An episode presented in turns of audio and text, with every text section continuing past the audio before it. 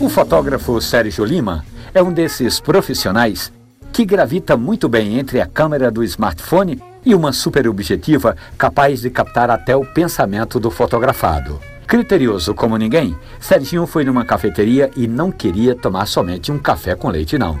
Ele queria um pouco mais de sofisticação. Foi aí que conversamos por telefone e eu dei a dica a Sérgio Lima e também ao nosso ouvinte da Rádio Jornal que quer tomar um café com leite bem equilibrado. Chegue na cafeteria, sente-se, peça um copo d'água e em seguida um maquiato.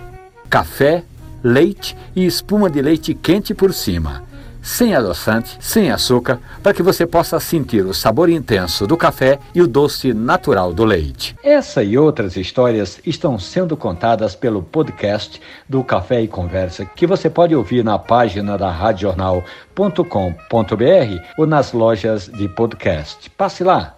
Café e Conversa. Um abraço, bom café.